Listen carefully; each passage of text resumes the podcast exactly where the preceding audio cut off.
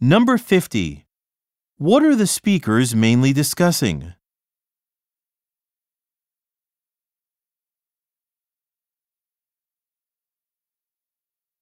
Number 51. What will the woman most likely do in the afternoon?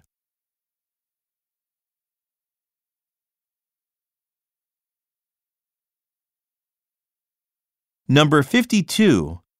When will the man stop by the woman's office?